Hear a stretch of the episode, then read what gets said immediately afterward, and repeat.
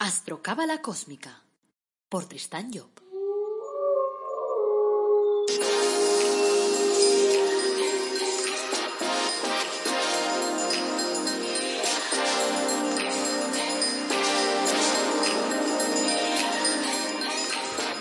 Astrocábala Cósmica, episodio 95.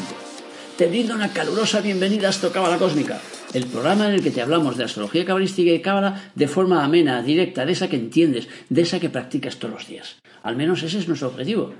Este es el episodio 95, es lunes 26 de octubre de 2020. Esto es Astrología Cabalística. Y hoy voy a hablarte del planeta Venus y de su entrada en el signo de Libra. Soy Tristan Job, tu astrólogo, cabalista y escritor cósmico, y llevo más de 30 años lidiando con estos temas.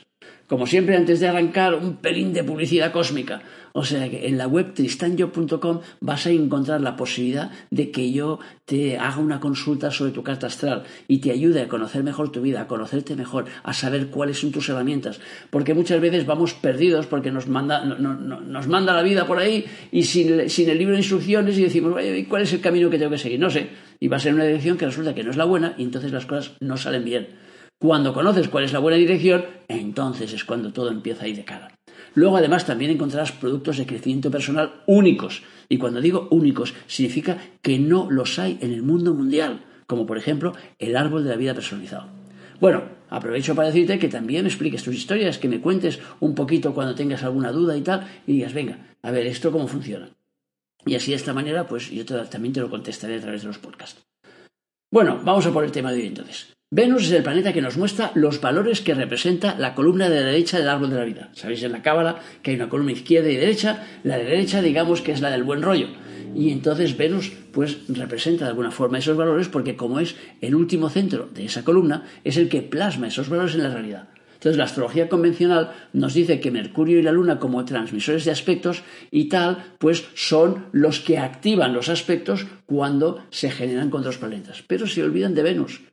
O sea que, eh, y es fácil saber por qué se olvidan de Venus, porque eh, dicen aquello de que las buenas noticias no son noticias. Y eso lo vemos en los telediarios, nunca hay buenas noticias. Y como Venus es de alguna forma el transmisor del bien, pues entonces muchas veces su acción pasa desapercibida. Supongamos que se forma un aspecto violento, por ejemplo, entre Marte y entre Júpiter, ¿vale? Entonces, eh, imaginemos Marte, Júpiter por un lado y va, y pongamos Saturno, o sea, Marte y Júpiter y Saturno, vamos, no la liemos más. Supongamos que a continuación Venus también forma el mismo aspecto. ¿Qué es lo que sucederá? Pues que una amenaza militar, por ejemplo, que sería Marte, que es lo que representa Marte, contra las instituciones que representaría Júpiter y Saturno, ha quedado minimizada. O sea, la amenaza se ha diluido con Venus. Y el propósito bélico ha naufragado, por decirlo de alguna forma. A lo mejor, pues en el transcurso de una comilona, o de una partida sexy, o gracias a unos regalos, yo qué sé el astrólogo convencional constará de que, o sea, se dará cuenta que la amenaza está, ha quedado sin efecto, pero no verá probablemente la acción venusiana que se desarrolla por dentro y que no es detectable en el mundo físico. Para poderlo detectar tiene que trabajar con la astrología cabalística, que es la que le enseña este tipo de cosas. El amor de Nets a Venus es el, deseo de integrarlo todo en uno mismo, es decir, de poseerlo todo, de gozarlo todo. Venus es el administrador de ese deseo que viaja de alguna forma a través de los cinco sentidos. Esta apetencia por todo, este deseo de experimentarlo todo, es fundamental para nuestra evolución, porque el conocimiento se adquiere a través de eso. Si Venus no actúa, si la posición en un horóscopo de Venus es débil, si carece de aspectos, pues le faltará a la persona ese deseo de conquista del mundo. Y entonces, pues de alguna forma, tendrá poco interés por las cosas. En la fase involutiva, es decir, cuando la persona va hacia abajo, cuando se dirige hacia la conquista del mundo material, Venus le pondrá el incentivo que hará que se precipite con fuerza a vivir la experiencia programada. Ese incentivo pues puede ser una bella mujer, o un príncipe azul, o la fortuna, o la fama, o el bienestar, o la gloria, o el renombre, lo que sea. Venus exaltará, magnificará la realidad para hacerla más apetecible a quien busca experiencias. Cuando la persona se encuentre orientada hacia realidades espirituales, entonces Venus Urania, que es la nacida de la sangre de Urano, porque la otra Venus en la mitología era la hija de Júpiter, pondrá igualmente los incentivos para ir hacia la cumbre. Venus representa el amor, el amor por lo de abajo y el amor por lo de arriba, y eso pues dependerá de la utilización de que cada uno le hagamos. En el zodíaco, Venus rige un signo cardinal y uno fijo. Al revés de Libra, que es el cardinal, Venus pone en el corazón la apetencia de la unidad perdida. Es decir, induce a, a buscar el complemento, a unirse con la otra mitad. Y al revés de Tauro, que es el signo fijo, Venus pone su amor en ese bajo mundo para hacer que la persona aprenda a disfrutar de la vida en todas sus vertientes. En la vida cotidiana a veces el gusto orienta a la persona hacia ocupaciones por las que no tiene ninguna actitud y así pues la persona se dedica eh, profesionalmente a lo que le gusta, en lugar de dedicarse a, pues, a aquello que tiene actitudes, que estaría marcado por, por su casa 10 o por la posición de Marte, por ejemplo, que es el representante del trabajo. Los malos aspectos de Venus pues, pueden indicar que existe un desequilibrio en las funciones de los sentidos y puede indicar que hay ciertas carencias físicas que deberán pues añadírsele y tal a, gustos episódicos, a lo mejor gustos raros, quién sabe, que aparecerán en un momento pues con mucha fuerza para desaparecer después y, cambiar y cambiar de tercio, digamos.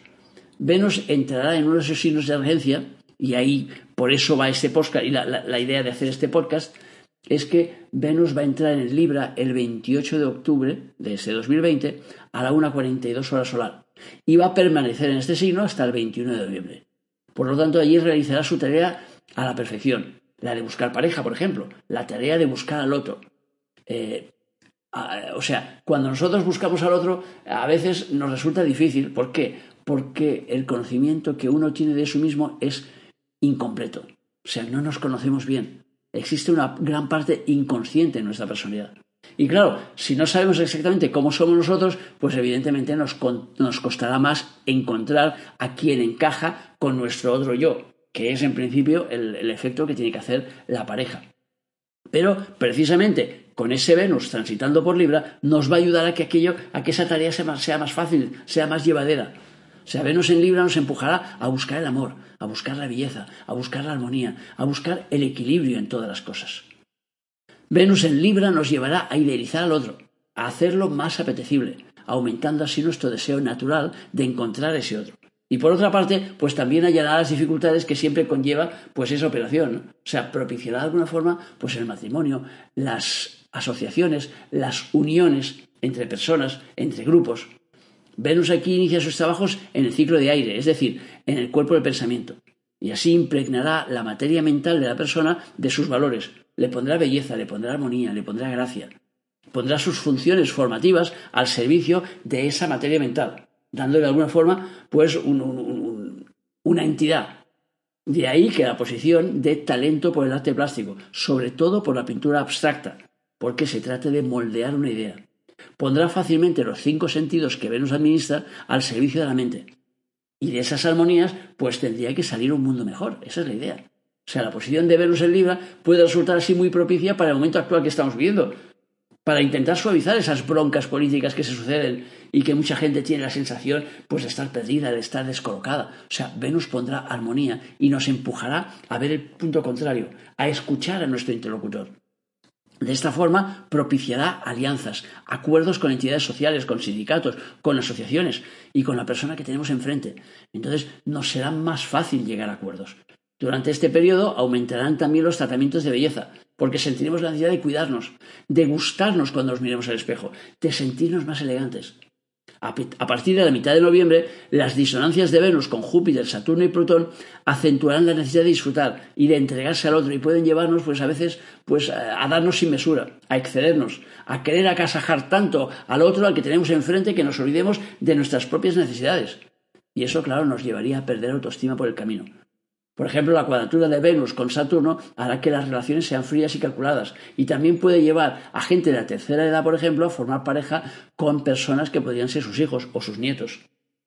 La cuadratura de Venus con Plutón le dará dramatismo a la vida amorosa, amores volcánicos, de esos que salen en las noticias.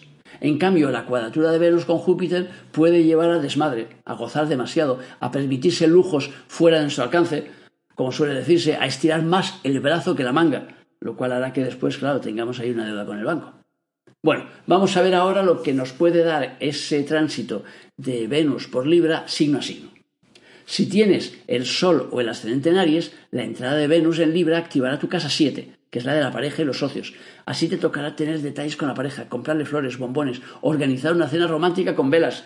Lúcete, Trabaja un poco más tu parte femenina si eres un hombre y trabaja un poco más tu parte masculina si eres una mujer.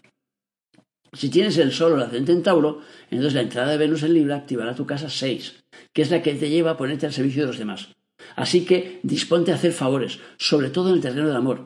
Ayuda a los demás a armonizar su vida, incluso a encontrar parejas si se tercia. Y recuerda que los servicios tienen que ser desinteresados y ni siquiera tienen por qué darte las gracias por ellos, porque se supone que es el pago de una deuda anterior. Y eso a veces nos cuesta mucho entenderlo. Y dices, bueno, le acabo de hacer un favor y no me ha dado ni las gracias.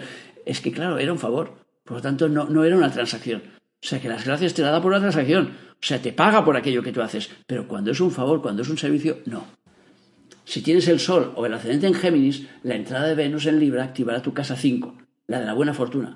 Así que es posible que la vida te premie por actuaciones anteriores, por favores que a lo mejor has hecho en el pasado. Lo importante es que prestes atención a lo que sucede a tu alrededor, para que no se te escape nada, para que todo pueda resultarte provechoso. También puedes tener suerte en el amor, así que abre los sentidos. Si tienes el sol o ascendente en cáncer, la entrada de Venus activará tu casa 4, que es la de la madre. Será un buen momento para mimar a tu madre o para mejorar relaciones con ella, si ha habido algún encontronazo, alguna cosa. También sería bueno que te mimes un poco a ti, que te hagas un, homenaje, como suele decirse, y que no te mortifiques tanto queriendo estar a un nivel demasiado alto. No le pidas peras al olmo, o sea que intenta entrar estar dentro de tu línea natural. Si tienes el Sol o el en Leo, la entrada de Venus en Libra activará tu casa 3, la de la comunicación. Y entonces será el momento perfecto para aprender a decir las cosas con más dulzura, con más armonía, para dedicar un tiempo a preparar tus discursos para que impacten mejor en tus interlocutores. Sería aquello de díselo con flores. O sea, las palabras bonitas verás cómo te abren puertas. Por lo tanto, esfuérzate.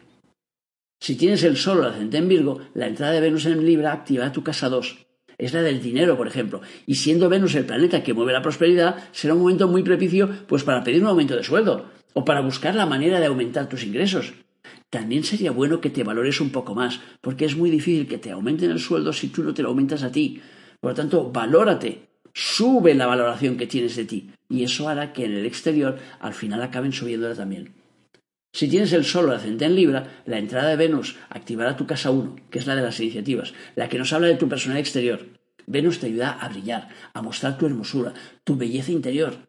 Así que es el momento de acicalarte, de ponerte tus mejores galas, de cuidarte, de mimarte, de agasajarte. O sea, no dejes que pase este tránsito sin haber disfrutado de un masaje cósmico. En un spa, en tu casa, mueve a tu pareja que te haga un masajito, pero siéntelo, es un momento para sentir al máximo.